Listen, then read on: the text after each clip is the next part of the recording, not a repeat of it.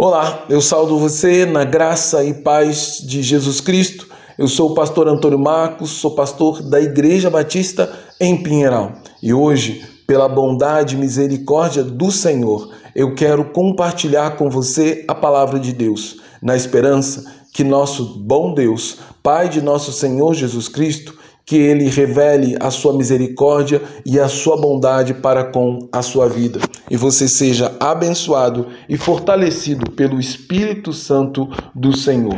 Por isso, eu quero compartilhar com você hoje, mais uma vez, a história de Gideão. Hoje, no tema O perigo do desejo de vingança, baseado em Juízes, capítulo 8, versículos 5 ao 7, que diz: E disse Gideão aos homens de Sucote: Dai-me, peço-vos, alguns pedaços de pão ao povo que segue as minhas pisadas, porque eles estão cansados, e eu vou ao encalço de Zeba e Samuna, rei dos midianitas. Porém, os príncipes de Sucote disseram: Estão já Zeba e Samuta na, em tuas mãos, para que demos pão ao teu exército? Então disse Gideão: Pois quando o Senhor der na minha mão a zeba e a samuna, trilharei a vossa carne com o espinho do deserto e com os abroles. Durante todas as três grandes batalhas que Gideão enfrentou, ele sempre contou com o favor e com a misericórdia de Deus. Por isso, tudo se tornou mais fácil enquanto agia nas, segundo a palavra de Deus. Neste momento, ele também contou com o apoio e a defesa de seu pai, Joás, quando, orientado por Deus, Gideão destruiu o altar de Baal e queimou o poste de Assirá. Por causa das palavras de seu pai e do favor divino, ninguém dentre o povo de Israel ousou colocar suas mãos em Gideão para lhe fazer algum tipo de mal. Também, na terceira batalha, Gideão novamente contou com o favor e o auxílio do Senhor, de forma que o próprio Deus pelejou à frente de seu povo, dando vitória a Gideão e seus trezentos soldados. Eles não tiveram que usar a espada por um minuto sequer, porque a própria mão do Senhor pelejava por Gideão e seus homens. E assim eles alcançaram uma grande e estupenda vitória pelo auxílio e a misericórdia do Senhor.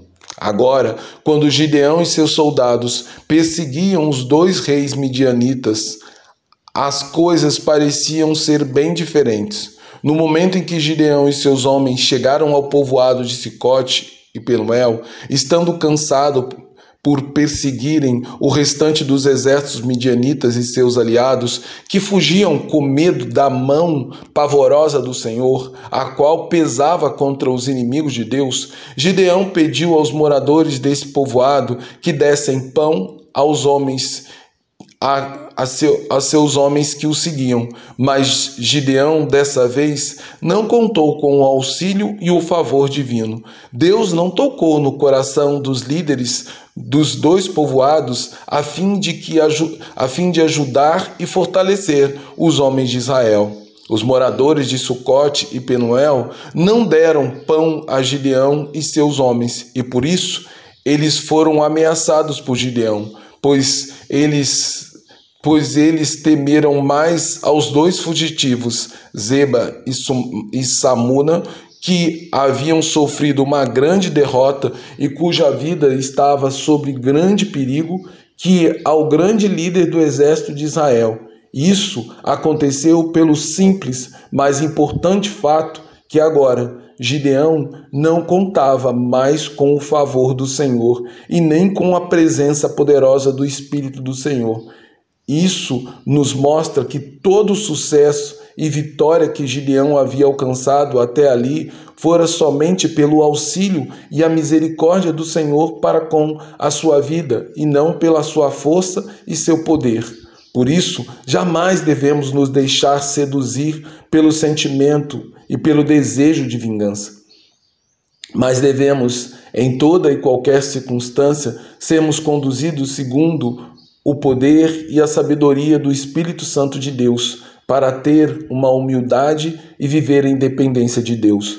Gideão não conseguiu, através da ameaça e da imposição do medo, alcançar o apoio e a ajuda dos dois povoados, porque se esqueceu que a verdadeira vitória do povo de Deus não vem pelo uso da força e nem pela violência, como disse o profeta Zacarias a Zorobabel, governador de Jerusalém, não por força nem por violência, mas mas pelo Espírito, diz o Senhor dos Exércitos. Assim, podemos aprender que o grande desafio na vida dos servos e servas de Deus não é alcançar a vitória contra os inimigos, mas sim aquilo que fazemos após o Senhor nos conceder tantas vitórias. Pois o verdadeiro perigo é que, em meio a tantas vitórias, nós possamos esquecer que foi pelo Senhor que chegamos a um determinado lugar e a tal condição,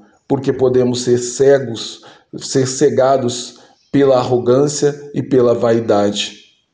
Por isso, Jamais podemos cair na tentação de abandonar o Senhor e buscar alcançar nossa vitória pelo nosso próprio esforço e recurso pessoal, pois, mesmo que possamos alcançar uma imensa vitória e obter um grande sucesso, tudo isso, ao final, terá um gosto amargo e triste, porque o Senhor não se fará presente junto de nós.